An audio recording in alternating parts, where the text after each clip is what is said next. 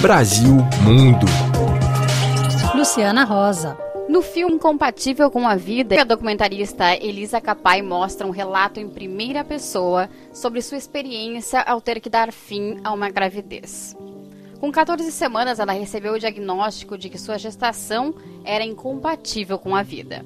O termo médico que dá nome ao filme, que estreia nas salas comerciais do Brasil nesta quinta-feira. Em abril, o filme levou o prêmio principal no Festival Paulista É Tudo Verdade, que colocou o documentário na pré-lista dos selecionados para concorrer a um Oscar nesta categoria. Com o objetivo de promover o filme nos Estados Unidos, a diretora esteve em Los Angeles e em Nova York, em sessão promovida em conjunto com a organização Women's Equality Center. Elisa Capai, que também é conhecida pela direção da primeira série brasileira de True Crime da Netflix, Elise Matsunaga, era uma vez um crime e que esteve à frente de outros documentários como Espero a Tua Revolta, de 2019, e Tão Longe é Aqui, de 2013, conversou com a RFI em Nova York para contar mais detalhes da nova obra. Incompatível com a vida, Elisa afirmou a própria gravidez até descobrir que a gestação precisaria ser interrompida por problemas de má formação do feto. Eu já vinha gravando minha gravidez desde o início, mas muito como um exercício de, de filmar, assim, né? Como pensando em como que eu filmaria outras mulheres para um projeto que eu iria fazer.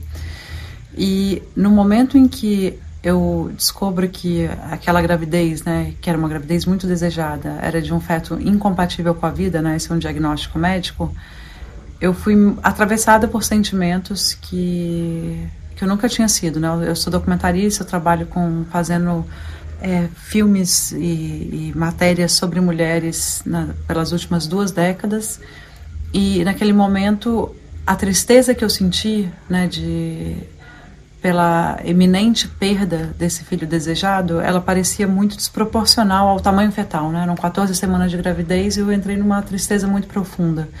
E eu comecei a entender é, quantas mulheres, quantas pessoas passam por situações parecidas e que a gente não fala sobre essa tristeza.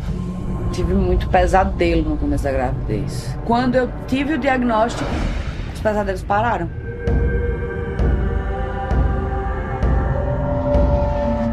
E foi então que Elisa resolveu ampliar as vozes de seu filme e saiu em busca de outras gestantes que houvessem passado pela mesma situação no Brasil. E aí, naquele momento, eu pensei, nossa, eu deveria fazer um filme sobre isso. E eu pensei em fazer um filme sobre isso com outras mulheres. Ser mãe é meio que se jogar no escuro, né? A gente não sabe o que vai acontecer. Não faz ideia. Ao mesmo tempo, ela percebeu a importância de colocar literalmente o corpo na história. E em um relato cru e intimista, ela filmou cada minuto da interrupção de sua gestação, desde as primeiras contrações até a cena em que ela aparece contemplando o feto em suas mãos. Eu senti que se eu não fosse capaz de inverter essa câmera, se eu não fosse capaz de me colocar enquanto corpo, eu não teria mais o direito de fazer documentários sobre a questão feminina. Mas ela reconhece que esse relato só foi possível porque ela viveu todo o processo em Portugal, onde o aborto está legalizado. Elisa diz que o contato com outras mulheres que passaram pelo mesmo problema foi um processo de cura, tanto para ela quanto para as entrevistadas. E eu acho que eu só tive força de fazer o filme porque eu entendi o lugar de privilégio que eu estava. É, quando o diagnóstico foi feito, né, eu estava em Portugal, é país em que uma interrupção, eu fui aconselhada por médicos a fazer uma interrupção médica da gravidez. Se eu estivesse no Brasil, é, o aborto não é legalizado, nem num caso como esse que o bebê vai morrer né, e apenas são três anos de prisão. Então, se eu tivesse decidido no Brasil fazer um aborto clandestino, as imagens que estão no filme seriam a confissão de um crime. Aí eu pensei, nossa, o que, que eu vou fazer? Enfim, foi um processo, claro, muito duro, porque foi encarar, foi editar, né, o, o momento mais traumático que eu tive na vida, mas ao mesmo tempo foi um processo de cura, né, porque eu entendi que através desse filme ao falar sobre esse processo e ao estar junto com outras seis mulheres e casais que falam sobre seus processos, a gente, o filme ajuda muitas pessoas que passaram por essas situações ou que estão passando a elaborar melhor seu próprio trauma. O único papel de uma mãe numa gestação é proteger seu filho. E aquele papel eu não consegui cumprir. O filme ele estreou no É Tudo Verdade, que é o principal festival de documentário do Brasil, e saiu com o prêmio de melhor filme, que é um prêmio que qualifica para o Oscar de melhor documentário. A gente está né, agora em Nova York, a gente fez semana passada a sessão em Los Angeles, na Universidade de Yale, é, e pretende promover o filme aqui de algumas formas, dar visibilidade para ele a partir desse lugar que é um tanto fetiche, né, no imaginário do, pelo menos do brasileiro, que é o lugar do Oscar, dar essa visibilidade para o filme para que a gente consiga voltar para casa, e a gente está voltando agora para casa para fazer a estreia no Brasil, e conseguir falar sobre esses temas tabus. O filme, que chegou a ser rejeitado quando a primeira versão foi apresentada para um laboratório de finalização cinematográfica, agora está na lista de pré-selecionados para representar o Brasil nos prêmios Oscar de 2024. A diretora queria que o documentário contivesse diversidade de vozes, contando com o testemunho de mulheres que tiveram que pedir ajuda da justiça para poder interromper a gestação de um filho sem esperança de vida, e também daquelas que decidiram levar a gravidez até o final.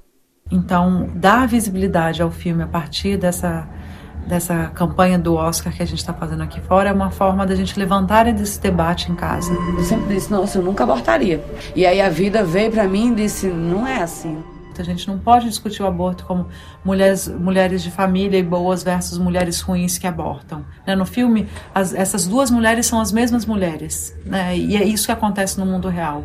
Quem aborta é mãe de família, quem aborta é religiosa, né? Quem aborta são pessoas que tiveram uma gravidez que não conseguem se imaginar levando para frente. Então a gente precisa criar essa empatia para que o, o, debate sobre o aborto saia do, do lugar estigmatizado que ele está, do lugar é, violento que ele está e entre dentro da pasta que ele cabe, que é de saúde pública. Uma vez finalizada a temporada promocional do filme, Incompatível com a Vida estará disponível na plataforma Taturana para exibições em centros culturais, coletivos e qualquer organização que queira utilizá-lo como provocador para discutir temas de saúde pública no Brasil. Incompatível com a Vida estreia nesta quinta-feira em São Paulo, no Espaço Itaú de Cinema. Depois segue para o Rio, onde será exibido nesta sexta na estação Net Rio seguindo para Recife, Salvador, Fortaleza e Manaus. O filme também está disponível online na plataforma MUBI. De Nova York, Luciana Rosa para a Rádio França Internacional.